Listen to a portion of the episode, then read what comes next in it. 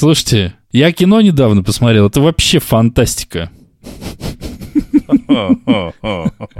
Что вы думаете по поводу такого жанра, как фантастика? А что это было за, за кино, да? Ну так, просто интересно. Это была подводка, шутка типа. Юмор в подкасте. Он же весельчак у нас. У. Кстати, фантастический мультфильм э, «Тайна третьей планеты» по одноименному... Не, не по одноименному, по произведению э, Кира Балычева. Ты пытаешься соответствовать, да? Я просто разворачиваю, да, шутку в юмор. А знаете, где еще разворачивали? В прибытии наблюдение за прибывшими инопланетянами. Это тоже фантастика. И, кстати, тоже экранизация. А я не, не смотрел. А я смотрел. Артур, ну уже подключайся, мы не можем так долго не. Нет, на, на самом деле тут как бы основной вопрос, что считать фантастикой или нет. Это прибытие или там Звездные войны, это все понятно, что это фантастика, но это такие какие-то с, с космическими добавлениями. А вот Гарри Поттер, это фантастика? Нет. Почему? Почему? Потому ну, что это скорее фэнтези. Фэнтези — это поджанр, поджанр фантастики все-таки в моем представлении. Ну, да, есть а, фантастика. А Человек-паук? Ну, конечно, фантастика. Но типа супергеройская, да, как, тоже какой-то, видимо... На мой взгляд, все, где события невозможные в реальности, вот, ну, то есть такие... Ну, колобок, теремок. Не, ну это реалии. А, ну это да. Ре... Это Россия. Дед посадил Но... репку. Не знаю, короче, мне кажется, что называть все фантастикой просто, но неправильно. Потому что вроде бы это даже из слова выходит, что это фантазия, и отсюда фантастика, наверное. Ну, реально, сказки — это не фантастика, это же не относится к фантастике. Ну, наверное, я бы тогда исходил из, э, как бы, из английских слов, да? То, что у нас называется фантастика, является sci-fi, то есть science fiction. Mm-hmm. То есть это то, что не существует в реальности, но основывается на каких-то научных да, доказательствах, либо на каких-то там, физических законах. А фэнтези — это все же, правда, можно соединить и со сказкой. То есть это что-то вымышленное, но за этим не должно стоять никакого научного обоснования. Наверное, как-то так можем. Значит, смотрите, да. у нас же есть Google в помощь. Фантастика жанр и творческий метод в художественной литературе, кино, изобразительном и других формах искусства, характеризуемый использованием фантастического допущения, элемента необычайного, нарушением границ реальности, принятых условностей. Современная фантастика включает в себя такие жанры, как научная фантастика, фэнтези, ужасы, магический реализм и многое другое. То есть фантастика — это обобщающая история. Она включает вообще все. И поэтому Гарри Поттер — это фантастика, супергерои — это фантастика. Более того, там какие-то мистические вещи там на уровне там, волшебства — это тоже фантастика. Я говорил, надо было про детей актеров говорить.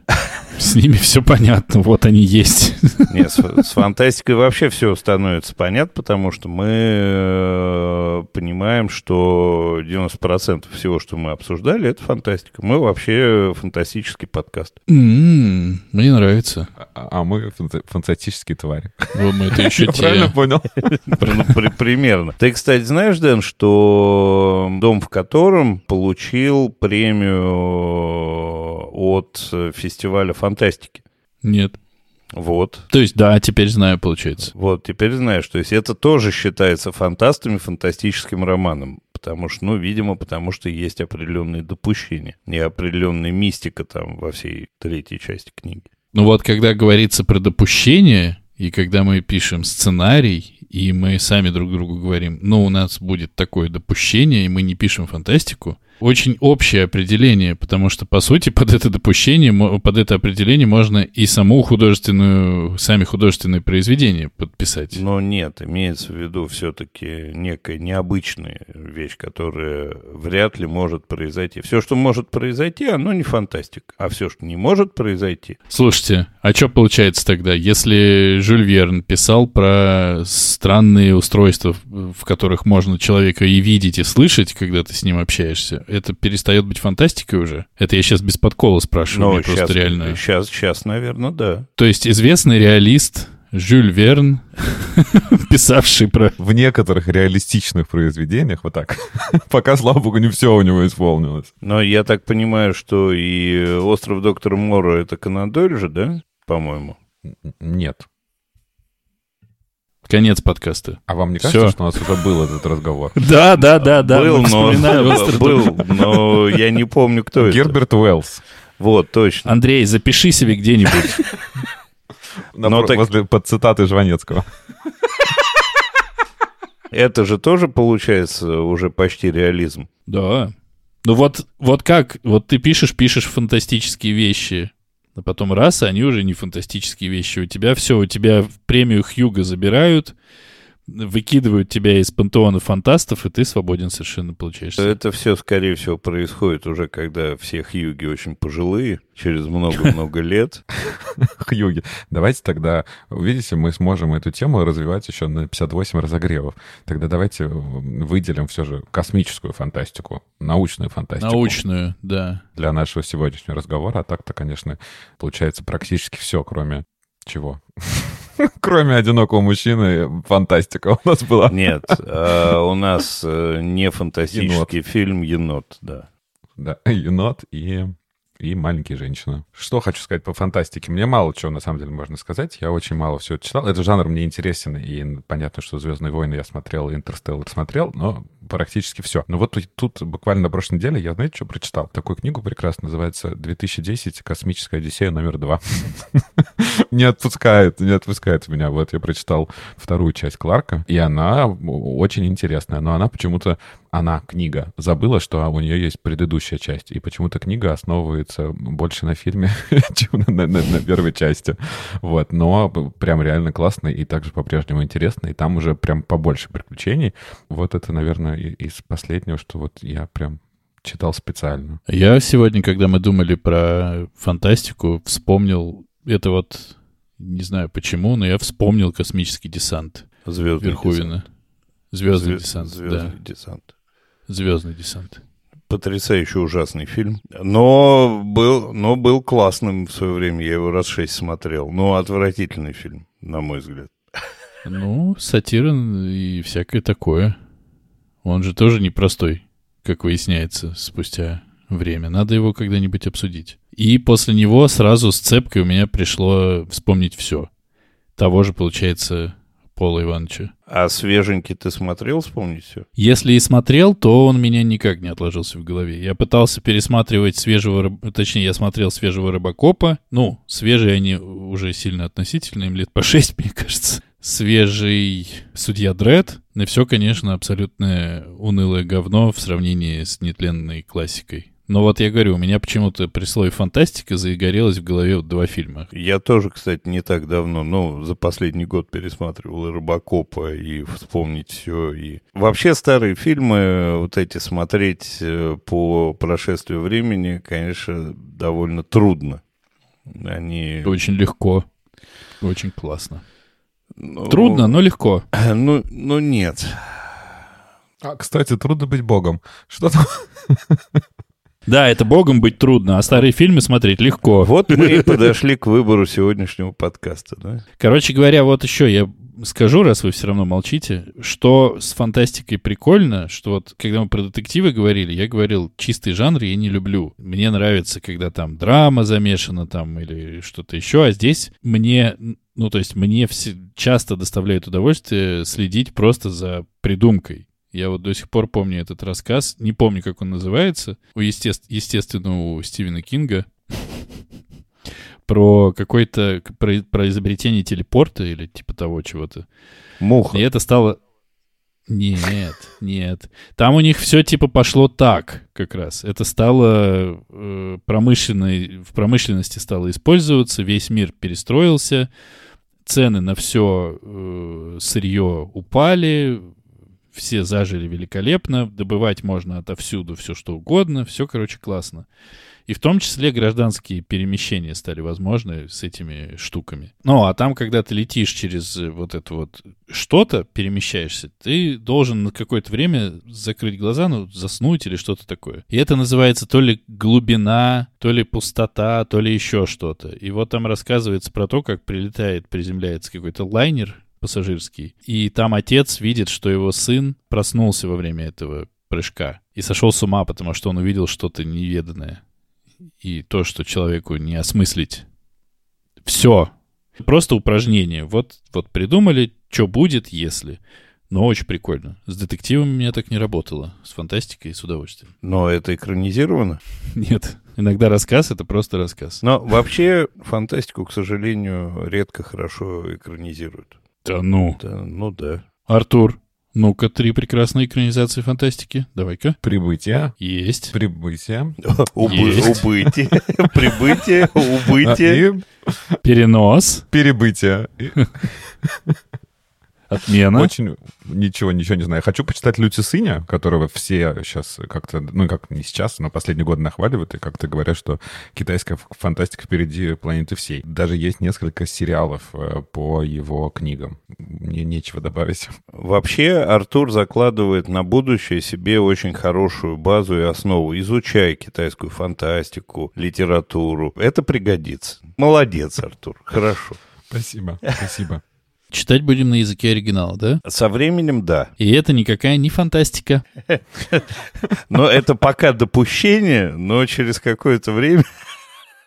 Но, но уже точно выходит из магического реализма, да? Да-да-да-да-да. А я так понял, что рейтинг э, классной фантастики — это прибытие, да? Ну, Из, из нашего маленького багажа у нас, да. Ну почему же? У нас еще из маленького нашего багажа есть вообще-то «Космическая Одиссея 2001». Если что. Ой, да ладно, все, ее мы уже столько обсасывали, она вне рейтинга, вы- вываливается из рейтингов. А что еще вываливается из рейтингов? Давайте узнаем. Заставка.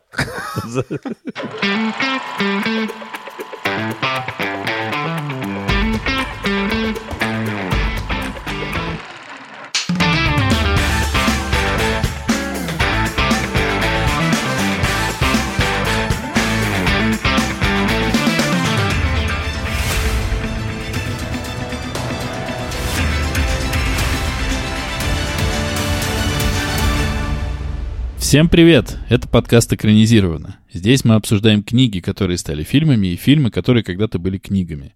Каждую неделю один из нас выбирает фильм, который мы будем смотреть, и книгу-первоисточник, которую нужно прочитать.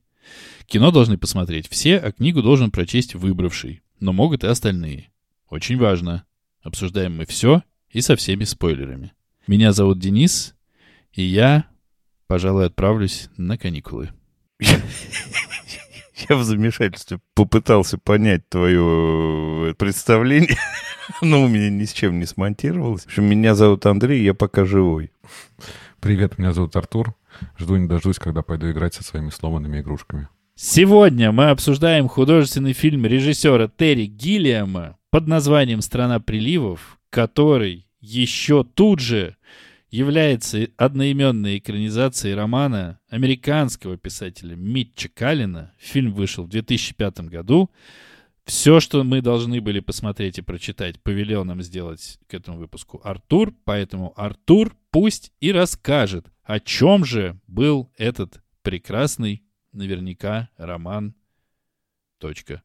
Страна приливов. Значит, что у нас тут происходит? У нас есть главная героиня, э, девочка 11 лет, которую зовут Джилиза Роза, а она бедный и несчастный ребенок, поэтому я выбрал эту книгу. Папа у нее какой-то известный рок-музыкант, мама, судя по всему, была большой поклонницей группис, да, так называемой, этого музыканта. Вот такие у нее, в кавычках, прекрасные родители. В течение всей книги мы, мы будем узнавать чуть-чуть подробнее про ее семью, и, конечно, выясним, что они жуткие наркоманы, а, и что девочка во многом была предоставлена сама себе, помогала от большой любви своим родителям готовить очередную дозу, готовила им шприцы, а, старалась за ними ухаживала как могла. Но в один момент ее мама умирает, и папа решает смотаться, смыться э, из этого дома. Даже хотел поджечь этот дом, но решил все же все оставить как есть. И они смываются в дом бабушки нашей главной героини, которая находится... Я представляю, не могу, прости, я прям представляю, что, что? как они дергают за веревочку и смываются. Ну, ну, это могло быть, кстати, вот Терри Гиллиама ярким, ярким моментом. Это правда. Вот, да. И переезжают в дом бабушки в Техасе. Э, это такой тоже полузаброшенный дом, который стоит посреди поля э, из сорняков. Вот там они э, планируют жить. Дом в ужасном состоянии. Как я уже сказал, он заброшенный. В нем 10 лет где-то никто не жил. Все, все грязное, разбитое. Но папа обещает, что они обязательно выруют здесь и колодец, и все приберут, и наведут порядки, и будут там прекрасно жить. Папа в очередной раз решает немножко ширнуться, и девочке кажется, что он засыпает. Но со временем мы понимаем, что он, к сожалению, тоже не заснул, а тоже умер, как и ее мама. Но девочка думает реально, что он спит, и это не мешает ей э, разведывать э, весь этот дом и обстановку вокруг. Как я уже сказал, девочка бедная и несчастная, всеми брошенная, поэтому у нее нет игрушек, у нее есть четыре сломанные Барби, четыре головы Барби, которых она носит на, на своих пальцах и общается с ними. У нее достаточно богатое воображение, поэтому почти вся книга как раз-таки мы видим э, скорее образы из ее воображения, чем образы, которые реально происходили. Она исследует территорию вокруг дома и один раз видит, что через ЖД переезд есть еще один дом, в котором живет какая-то загадочная женщина, которая ходит вся в черном и в вуале. Она знакомится с ней. Эта женщина э, рассказывает, что она ненавидит пчел. Э, из-за пчел она лишилась одного глаза. И вообще, на самом деле, тоже какая-то очень странная, дикая женщина. Вместе с ней живет ее брат, которого зовут Диккенс. Тоже не совсем в себе. Мы видим у него следы операции на черепе. Он, очевидно, э, с каким-то психологическим отклонением. Наша прекрасная Роза начинает с ним общаться и думает, что она в него влюбляется. Они даже в один момент как-то целуются, и наша главная героиня думает, что она забеременела от этого поцелуя. Параллельно папа папа главной героини продолжает немножко гнить в доме, а, и соседка Дел помогает ей, чтобы делать из папки мумию и сохранить его надолго. Чучелка. Чучелка, да, да. Также мы узнаем, что, оказывается, и у этих прекрасных соседей мама тоже умерла, и она тоже как чучелка живет у них дома. Заканчивается все вообще максимально трагично, что наш герой Диккенс находит шашки динамита, потому что недалеко от их домов находится какой-то карьер, где добывают то ли камень, то ли какие-то другие материалы, и там используют динамит.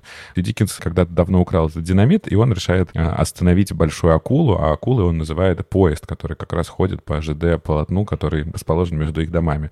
Вот он взрывает поезд, поезд сходит с рельсов, девочка бежит туда, а, и какая-то бедная сердобольная женщина думает, что э, Роза одна из пассажирок, и, по всей видимости, оставит ее себе и заберет ее в нормальную жизнь.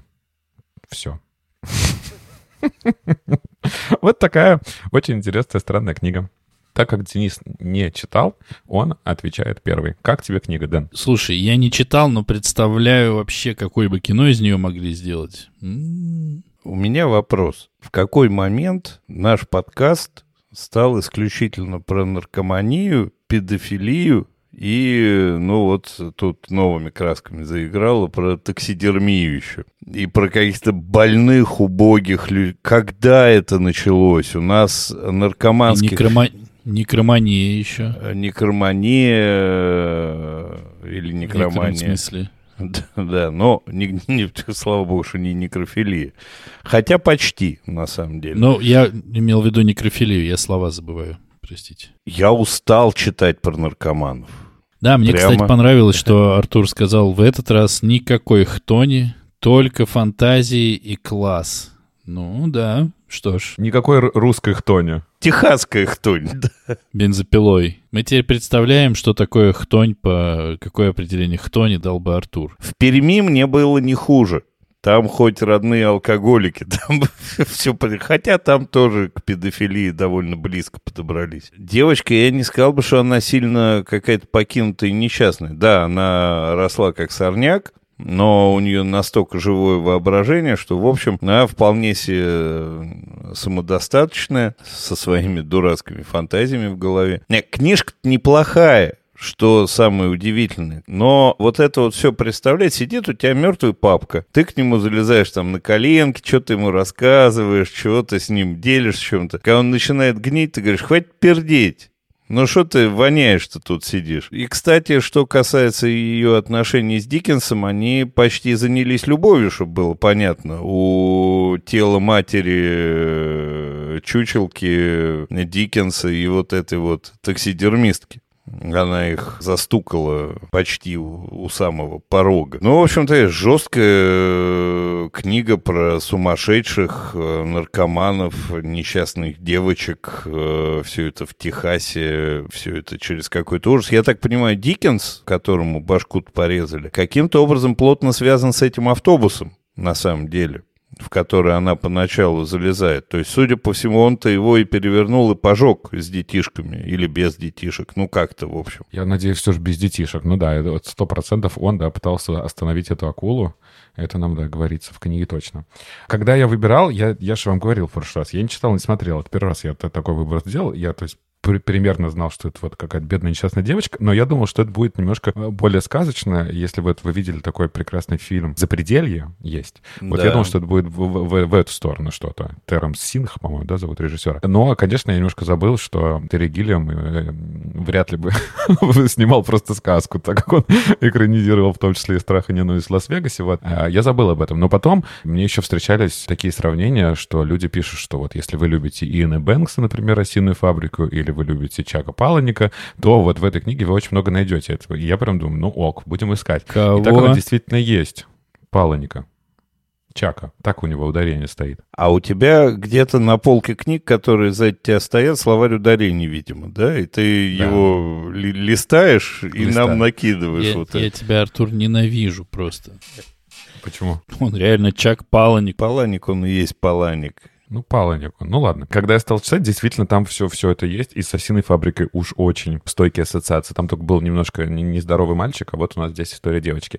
И я читал, и как бы мне это все очень нравилось, потому что это реально вот то, что вот я вот очень люблю бедные, одинокие дети во взрослом мире. Все придурки, и э, детям испортили судьбу просто потому, что вот они такие придуршные. В другом смысле придуршные, не как в Уве или в Глобусе. Немного другой вот сферы. И, конечно, каждый раз раз ты все немножечко как бы так сжимаешься и ужасаешься, потому что когда вот умирает папа, я даже не сразу понял, что вот он как бы умер, потом, да, ты понимаешь, что он умер, а потом начинается вот этот процесс э, бальзамирования, а потом еще она, она просит соседка, а кинь что-нибудь ему в живот на память. Вот таких всяких очень мерзких моментов все больше и больше, и сам этот Диккенс какой-то сумасшедший, и как она его красит, и как они целуются. Но что самое мне мерзкое, что там показалось, это когда Диккенс рассказывает, что бабушка, нашей главной героини, которая жила в этом доме, она очень любила Диккенса и целовал его с языком. Вот это я, конечно, что-то вообще... Мне показалось самым ужасным и лишним. В книге очень много классных образов. Она представляет, как они плавают под водой, или как ее дом поднимается над облаками. Ну, то есть вот здесь очень много вот этих всяких фантастических, очень красивых образов, которые я прям получал удовольствие от них. И еще мне, конечно, что вспоминалось во время прочтения книги, это «Психа». «Психа» же? Э, э, экранизация, уж не знаю, саму книгу я не читал, но образы из фильма тут тоже есть. Вот она тоже наряжает этого папку э, в парик и красит его. И даже когда Диккенс первый раз его видит, он тоже думает, что он живой и правда спит. Поэтому таких еще образов очень и очень много. Ну и, конечно, «Алиса в стране чудес», наверное, одна из самых моих любимых детских книг. Здесь и прямые цитаты, и прямые образы. Поэтому я в восторге от собственного выбора. Какой я молодец. Ну, главное, чтобы ты доволен был. Я тут что понял, что в Техасе не очень хорошо с учетом жителей. То есть, я так понимаю, там можно кого угодно э, это самое забальзамировать, э, придерживать у себя, все будут считать, что он живой. Вообще Техас такое место, ну, как Пермь. У нас, у них это Техас там как бы нагнетается, Дэн, для тебя, расскажи, нагнетается вот с этой бабушкой, потом там еще есть ну, вот эта сцена секса за еду с разносчиком. Так я фильм смотрел, вы сейчас пересказываете как будто сценарий фильма. Ну, да, то есть да, я да, пока да. ничего не, я реально пока ничего не услышал, чего не было в фильме. Там, в общем, количество всего вот этого... Э, ну нет, ну какой же это пи***, мертвый папка. А, так вот она какая сказка. Техасская Ну, сказка. Техасская сказка бензопилой. Вообще, раньше я хотел в Техас, когда я там про ковбоев читал, еще. Сейчас вообще не хочу. Меня в этой книге что э, взбесило сам, ну даже не то, что взбесило, как напрягло. В первой главе фраза, то есть словосочетание Джонсонова трава упоминается раз, наверное, 500. Согласен полностью, да. Все происходит в Джонсоновой траве. А так как ботаник из меня херовастый, я почему-то думал, что Джонсонова трава это что-то типа вот этой кукурузы, где там все теряются, она огромная, все. И когда я в фильме увидел, что все такое невысокое, думаю, так, ну это какая-то нечестность, да, и я полез в интернет, нашел Джонсонову траву, и она действительно невысокая. Ну, там, я так понимаю, полметра в холке. И, в общем, она, да, в фильме прямо она Джонсонова трава. Я теперь знаю, что это такое. Если буду в Техасе, я лицом в грязь не упаду. Я скажу, а, это что у вас Джонсонова трава? Ты лицом в Джонсонову траву упадешь.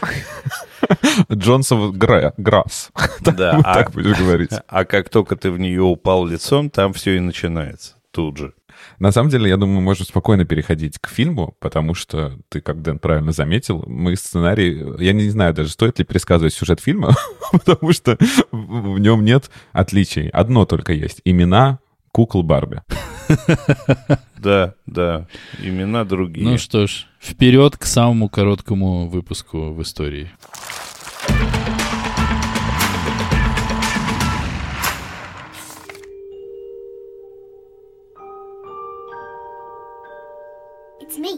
Me, Jeliza Rose. I'm just as excited as anything. Because today, we're all going on a great trip.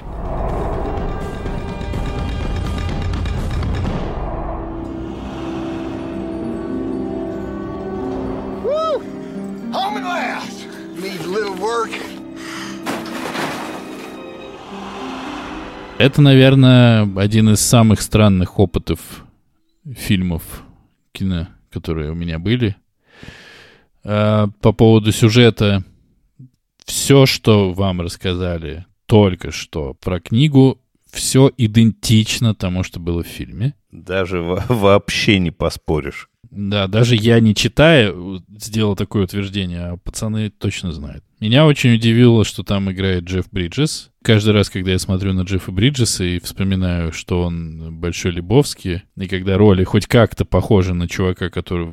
На, на то, во что мог превратиться чувак, как бы, из Большого Лебовски, всегда интересно. Мне кажется, дико крутая работа девочки, которая исполняла главную роль. Ну, просто потому что она играет весь фильм. Джодель Ферланд ее зовут, правильно? Я ударение все поставил. В моем словаре нет ее, к сожалению. Переставь, сделай максимально неудобными, и это будет правильно.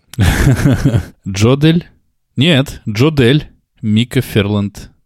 Да. Она очень крутая, и я все время, пока смотрел, думал о том, что ей должно было быть чертовски тяжело, вообще-то, в съемках этого фильма, потому что, ну, правда, она делает там вообще все. Ты фильмографию ее посмотрел? Да, я посмотрел ее фильмографию, она там То она нахавалась. только в этом и снималась. Ужастики, фигастики и ничего лирического. То есть все по говну, все по жести, все по хтоне. Но я не могу сказать, что здесь какое-то прям говно. Я-то сейчас не про сюжет фильма, а про то, насколько ей там было тяжело играть. И как бы ей, ну, по фильму 11 лет, по жизни тоже было близко по возрасту. И, в общем, это просто адски тяжелая работа. И найти ребенка, который будет играть все, что она там играла, это прям очень сложно. И вот за это мне фильм очень-очень понравился. Но, наверное, только за это, потому что когда я его закончил смотреть,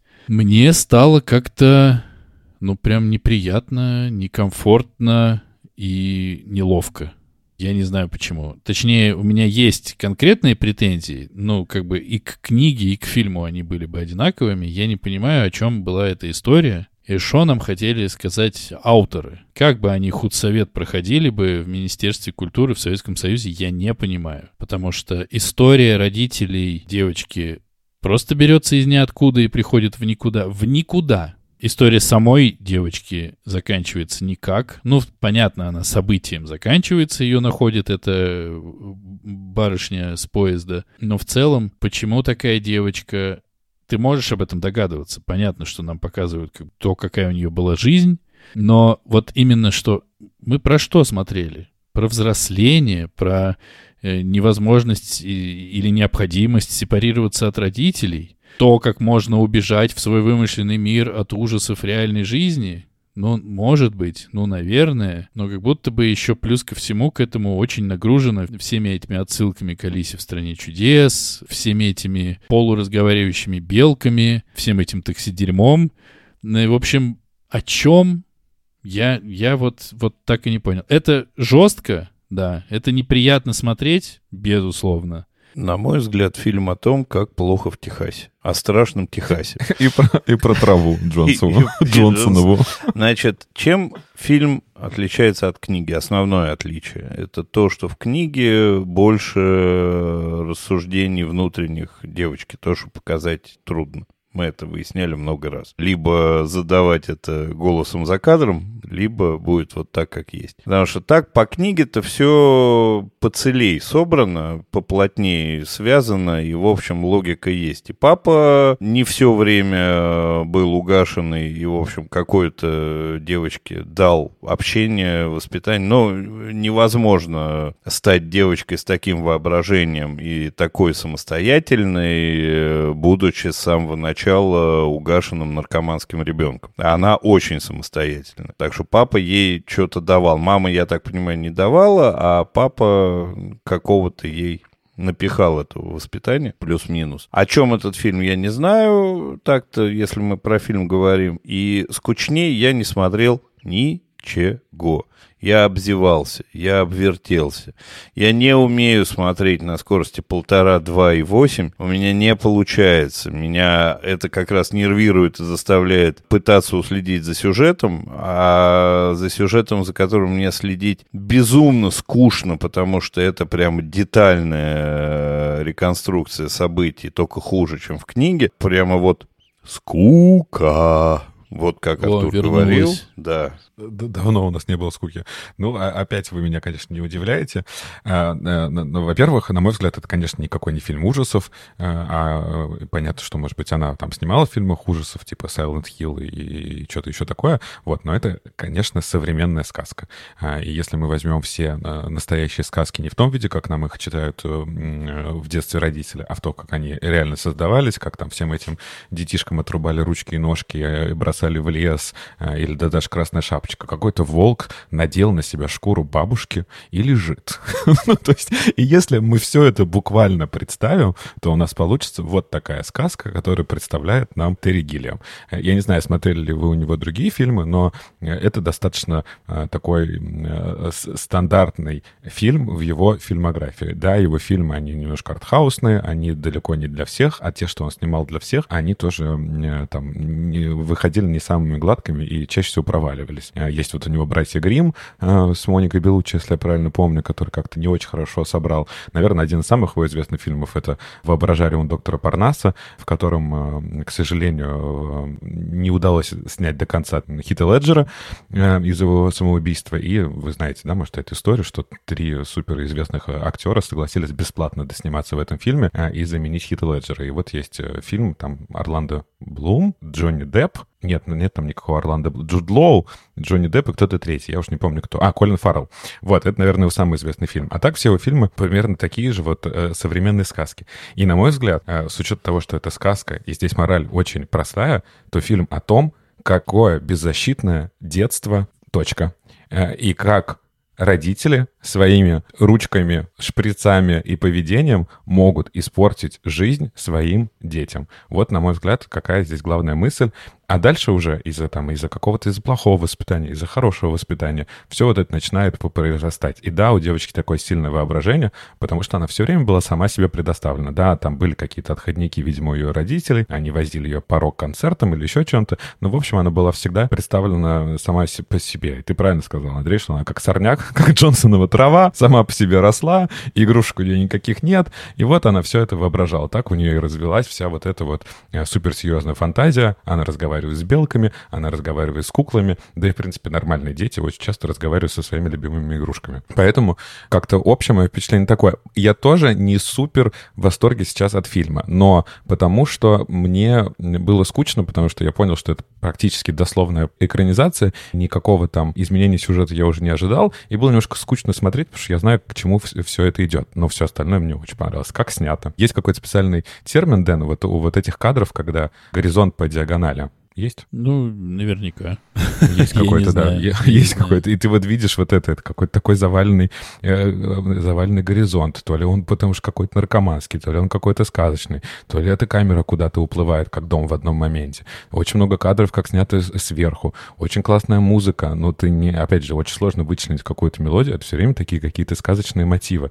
Все вот эти э, очень страшные люди, но опять же, если ты их будешь воспринимать как каких-то сказочных героев, на них чуть легче смотреть. А при этом да, это то, как бедный ребенок попал во взрослую жизнь и к этому совсем не готов. Пока вот что хотел я вам сказать. Не, ну она-то была ко всему готова. Она что же слегка э, нездорова, мягко говоря. Слушай, ну она же, она же не знает, что наркотики — это плохо. Она же почему думает, что папа спит? Потому что папка отключался периодически. Он всегда вмазывался, а потом отключался на несколько часов. Она не понимает, что это плохо. Она не понимает, что как бы вот это уже запах разложения, а не то, что папа испортил воздух в комнате. Я говорю, больная Конечно, девочка, больная психология. Ну как больная?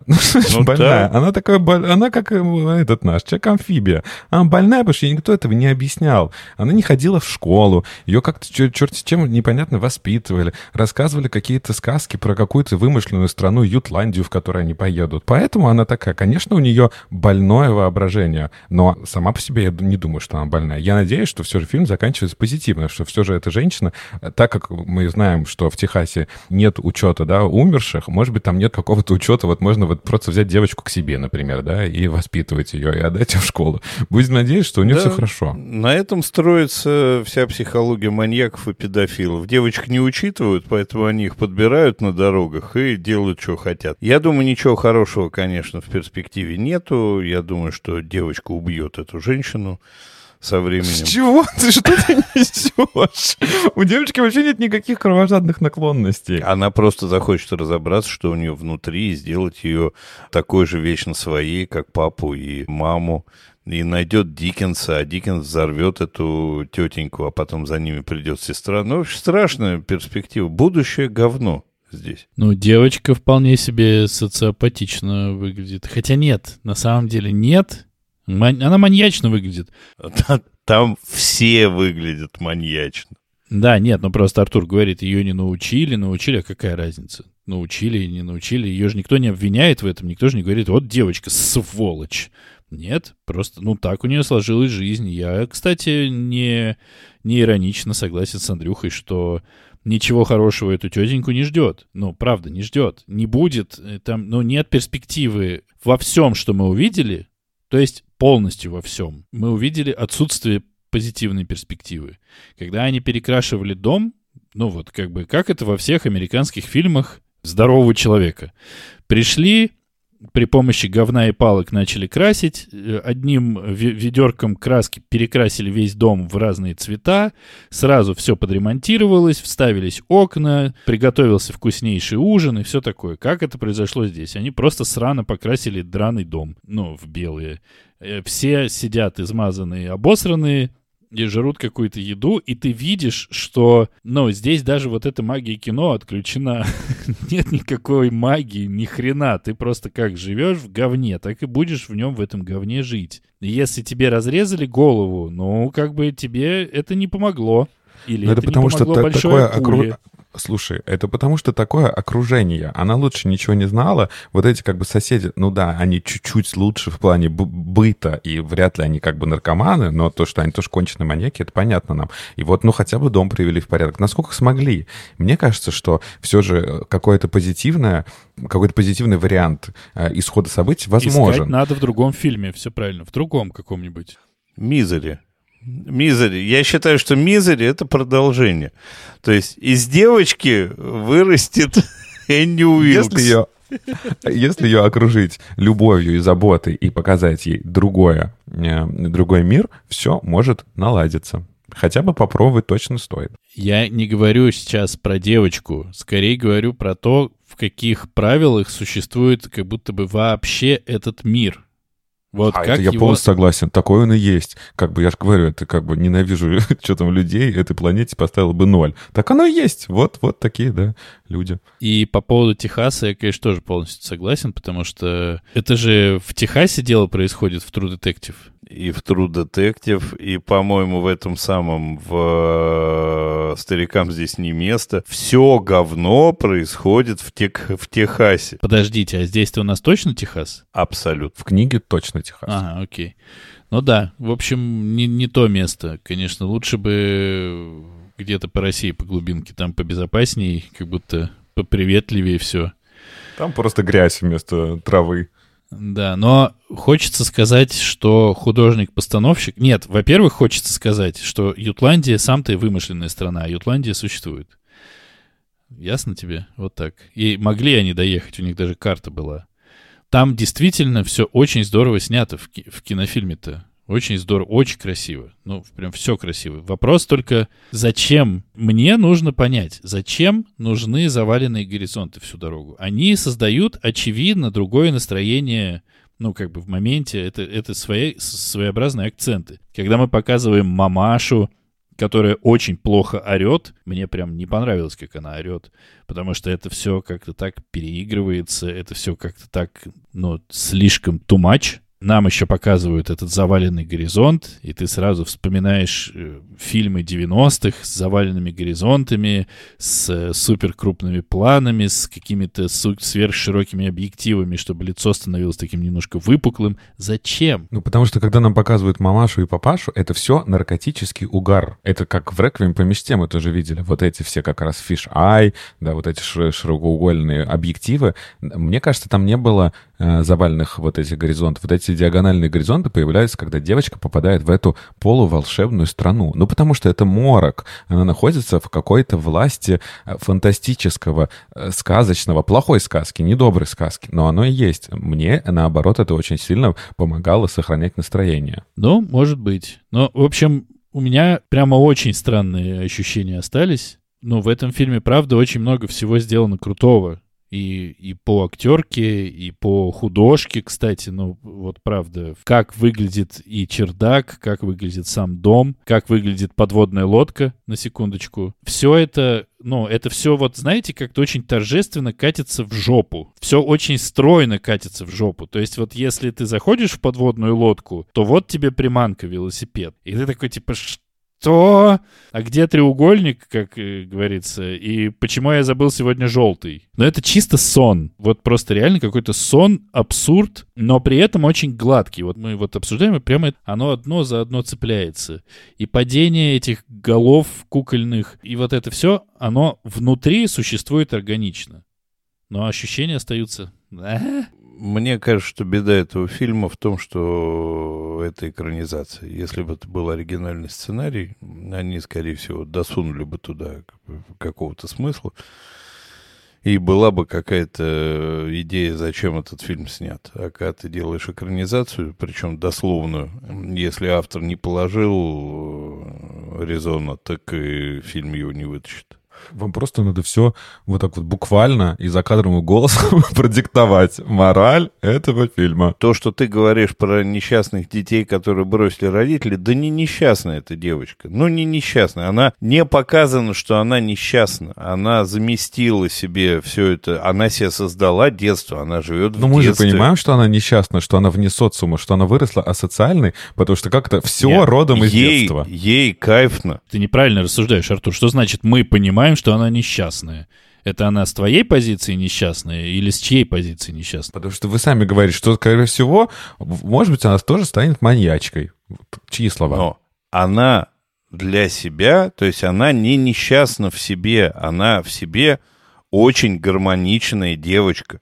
У нее есть собеседники, у нее есть вымышленный мир, у нее есть как-то впряженный в этот вымышленный... Мы понимаем, что она больная с высоты нашего взрослого опыта, но у нее кайф на все. У нее папа есть. Он лежит и отдыхает. Он не умер. Мы же говорим о том, что про какой-то общий срез, про социум, каждый маньяк думает, что он тоже счастлив, убивая и делая из трупов, я не знаю, звездочку, или призывая антихриста, или выполняя еще что-то там. Но мы, я просто говорю здесь, главная мораль здесь такая, что все закладывается в детстве. Все родом из детства. Может быть, она сама по себе счастлива, но мы со стороны видим, что там не все хорошо. Так фильм-то про что? А какая мораль в «Белоснежке»? А какая в, Ганс, в Ганселе и Гретель? А в, я не знаю, в чем там, в «Снежной королеве»? Ну, там везде есть э, некий поиск счастья, есть некий счастливый финал. Почти везде, в «Белоснежке» тоже. Так я тебе говорю про оригинальные сказки, не про те, которые мы вот видели в советских мульти... мультфильмах, а то, как их вот еще до Андерсона понаписали. Все сказки, они жестокие, безусловно. Но они, э, как правило, сказки про то, что добро какое-то зло превозносит изнемогает. А здесь нет никакого зла. Здесь есть некая фоновая история, которую мы определяем как зло. И есть довольно себе счастливая девочка.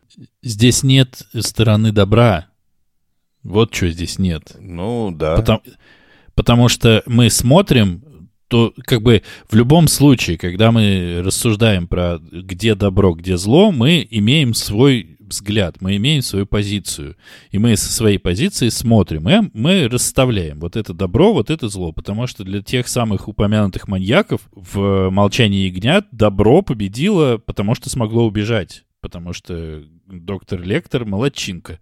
Так держать. Пусть подольше остается на свободе и вершит все хорошее, что он вершил. А здесь ты не можешь дистанцироваться, тебе не с чем, ну, тебе некуда пойти. Ты везде в том, что мы бы назвали злом, потому что если бы мы взяли другую девочку, условно нормальную, которая живет себе хорошо и любит э, ходить в школу, мы бы сказали, вот эта девочка условно хорошая, а вот эта с куклами не очень хорошая, и очень несчастная, и все такое. А здесь нету стороны другой. Здесь все внутри одной стороны. И тогда возникает опять вопрос, что мы хотели сказать-то этим кином? Я продолжаю настаивать, что в этом мораль, да, может быть, она сама по себе счастлива, но мы со стороны понимаем, что это не так. Это как, опять же, в нашем «Реквием по мечте». Счастливы ли были вот эти герои, когда они находились в наркоманских своих каких-то галлюцинациях? Да, они были в, в иллюзии, они там существовали. Конкретно там им было комфортно. Но мы-то понимаем со стороны, что это неправильный путь, который они, к сожалению, себе выбрали. Ни к чему хорошему он не приведет. И здесь как бы то же самое самое. Поэтому я надеюсь, что эта женщина научит ее хорошему. Я прям вот, конечно, понимаю, что это важнейший спор в моей жизни. Невероятно нельзя его не закончить, но я с тобой категорически не согласен. Во-первых, сравнивать это с э, «Реквиемом по мечте» — это странно, потому что в «Реквиеме по мечте» они все получили расплату за то, что они были неправы. Ну, все. Но и, они, и они несчастливы были э, большую часть времени, а девочка это счастливая все время. То есть, если бы взорвал, ну, то есть, если бы ее не нашла эта тетенька, точнее, если бы она э, почему-то на нее не обратила внимания, девочка умерла бы в какой-то момент от голода, скорее всего, но она была бы счастливой, и она продолжила бы разговаривать со своими головами кукол.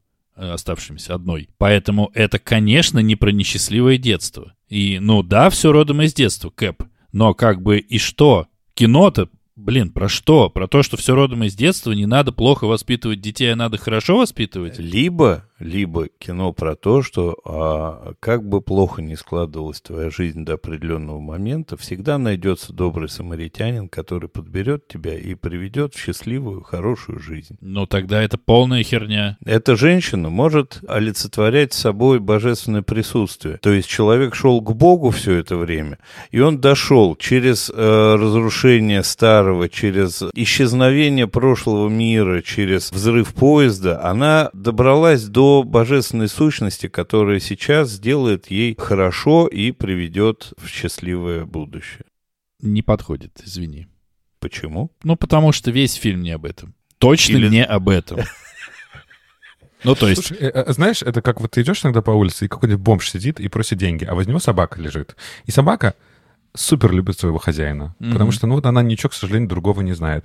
И мы со стороны, ну, наверное, счастливы за эту собаку. Ну, потому что вот она со своим любимым хозяином. Но мы понимаем, что она блохастая, больная, помрет скоро, что с ней только нет, еще вот он деньги собирает, но мы же понимаем, что с этой собакой, ну, не очень повезло. Ну, наверное, с ней бы лучше сложилось, если бы она жила в нормальном какой-то, я не знаю, семье, ее были, еще, может быть, также бы любили, а может быть, меньше, но она была бы в нормальном каком-то окружении. Разве нет? Но только когда мы говорим про собаку и бомжа, мы на это смотрим совсем сторон, со стороны. Нам есть с чем сравнивать. Когда мы смотрим на эту девочку, нам даже как будто, я же я ж поэтому и говорил, здесь добра нет. Ну, то есть вот эта тетка, она как будто вообще не из этого фильма появилась. Меня вот это смущает. Появилась, как, как в любой сказке, появляется некая злая колдунья, которая, с одной стороны, Нет, делает что-то хорошее, а делает что-то... Э, он а, про, про, про, про финальную тетку. Это добрая фея. Ну, тоже, да. У нее карета превратилась в тыкву в самый неожиданный момент, и пришлось подобрать девочку. Мы и про тетку ничего не знаем. Она тоже может быть жуткой маньячкой. Она сейчас просто в шоке сидит, а так она, может быть, этих девочек на завтрак хрямкает. Но тетка, кстати, выглядит самой обычной. Это, может быть, это история про то, что такое вот это сказочное полотно здесь таки наконец порвалось, да, и она из этой хреновой сказки выпадает в условно нормальную, но обычную жизнь, но не хреновую обычную жизнь. Может, об этом? Вот это все странно. Как сказка, ну типа, откуда берутся сказки? Сказки берутся из поверий и рассказываются для того, чтобы там эти поверья передавались дальше, и они поэтому не всегда добрые, потому что какая-нибудь мразь может на самом деле, э, согласно поверью, прийти и сожрать тебя и всю твою семью, и хэппи там быть не обязан. А здесь, ну, в базе я не могу понять, что. И, и при этом у меня все равно ощущение, что это просто я не могу понять, что тут в базе, а на самом деле в базе тут что-то есть. Не, мне кажется, что мы можем принять версию Артура, можем принять свои версии, можем не принять никаких версий. С моралью в фильме херовасты, да и в книге. То есть очевидной морали нет. Живет одна девочка, все. Живет такой парень, да? Надо просто немножко включить тоже воображение и подумать. Мораль типа Увы, ну, блин, да, вот там все нам черным по белому говорится. Здесь не так. Это сложнее. Вот вам и не нравится. Извини, вот сейчас это персонально к тебе, а не к твоему мнению. Сейчас вот персонально ты не прав. Мы сидим, сука, и думаем. Уже 20 минут. Раскатали все версии. Включили все воображение. Я добавил божественный промысел даже, что мне не свойственно. Дальше воображение тут не включено включ... не тот материал. Так что не обижай нас, мы включили воображение. Слушай, ты же говоришь, с этой, в этой книге херово с моралью, а может быть надо сказать, я не нашел ее, или мне чего-то не хватило, а не значит, что я там херово, потому что я ее нашел. Но, может быть, э, можно сказать, что в этой книге не херово с моралью, а может быть, просто в этой книге нет морали? А может, хер с ней, с этой книгой и фильмом мы перейдем к рецензиям? Потому что, ну, мне кажется, что мы высказали свои э, мнения, и дальше мы уже пойдем по третьему кругу искать черную комнату в черной кошке. Давайте перейдем к рецензиям. Давайте перейдем все-таки к рекомендациям. К рецензиям нам еще нужно подрасти. А, рецензии мы вот только что давали, да, давайте к рекомендациям. Моя рекомендация однозначная. Книги, если вы любите современные какие-то сказки, да, жесткие, да, неприятные, мерзкие. Если, я не знаю, вы читали «Осиную фабрику» Иены Бэнкса или «Толстую тетрадь» э, Агаты Кристов, то «Страна приливов» прекрасно дополняет. А если вы не читали то, что я тоже сказал, обязательно почитайте. Это прекрасное произведение. Фильм тоже смотреть, но тут надо сделать перерыв, потому что реально они очень сильно друг на друга похожи, даже дословно. Поэтому вот какого-то прям удовольствия подряд я не получил, поэтому и вам не советую смотреть это подряд. Ну и на самом деле, честно говоря, наверное, можно сделать выбор. Либо посмотреть, либо прочитать. Можно все получить э, из одного э, канала. Ну, книгу не могу ничего сказать, а с кино, ну, у меня тут странно, потому что, когда я его посмотрел, я думал, я реально, как это бывает иногда, у каждого, по-моему, из нас было такое. Ну, я скажу одну фразу в начале, и больше ничего мне сказать не придется, и говорить там не о чем. И, оказывается, есть о чем. Я смотрел, э, я, не, я смотрел давным-давно «Страх и ненависть», я смотрел «12 обезьян», я очень хочу посмотреть «Бразилию», и поэтому я бы не сказал, что не тратьте время на это кино, потому что почему-то там потратьте время на это кино, тем более, если вы любите Терри Гиллиама, как будто бы, ну, оно того стоит. Оно нифига не простое с послевкусием странным, но, блин, наверное, я не пожалел, что я его посмотрел. Вот как-то так. Ну, я так скажу, либо книгу, либо фильм. Я больше склоняюсь к книге, но и книгу, и фильм — это too much, так что выберите для себя что-нибудь одно. Можно ли пренебречь этим всем? Ну, наверное, тоже можно. Но книгу, как мне кажется, прочитать прикольно. Там эти самые чучелки везде расставлены. Барби, Алиса. Пренебречь нельзя, только книгой трудно быть богом. Это мы знаем. Всеми остальными пренебречь легко. Ай, ай, ай, юмор в подкасте опять попер. Новый наш маскот. Откуда вдруг вылазит все вот это? Сидели нормально, нет, попер юмор.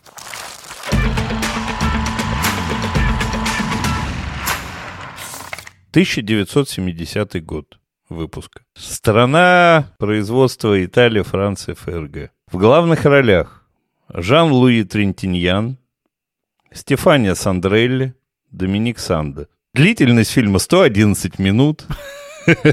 Бюджет 750 тысяч долларов. Сборы в прокате 207 миллионов 269 тысяч итальянских лир. Роман написал в 1951 году Альберто Моравия, а фильм снял в 1970 году, как вы поняли, Бернардо Бертолуччи. И фильм называется «Конформист». Ноль узнавания у нас случилось. Вы название Бертолуччи знаете? Всеволод, перелогинься. Коршунов в другом подкасте. Кошмар какой. Ладно, ладно. Там еще ждет нас тогда фотоувеличение наверняка. Еще похититель велосипедов. Ну, там Жанна много Дарк, всего. снятая целиком на крупные планы. Ну, давайте, ладно, хорошо. Но, Дэн, тут готовься ты, потому что ты у нас все-таки учился. Что? И знаешь, что рассказать правильного о фильме. Можешь э, поконсультироваться с Коршуновым, опять-таки. А что можно было бы рассказать про, про конформиста? И такую лекцию нам на часок. А мы напоминаем, что нас можно слушать на любой удобной подкаст-платформе. Подписывайтесь на нас в Apple подкастах, ставьте 5 звездочек и пишите комментарии.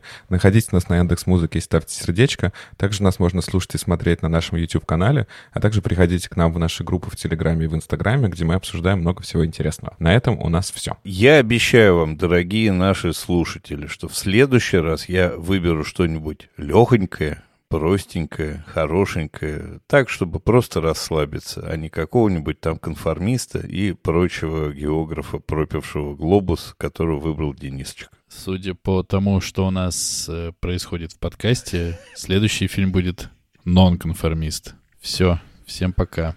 Пока-пока. Пока.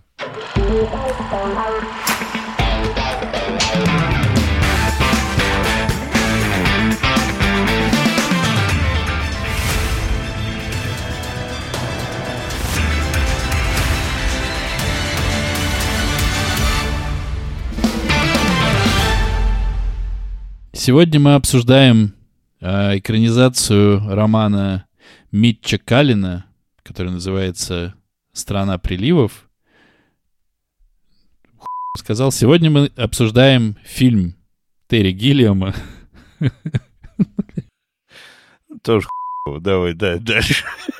Сегодня мы обсуждаем «Кошмар на улице Вязов». Вот это вот это мне нравится.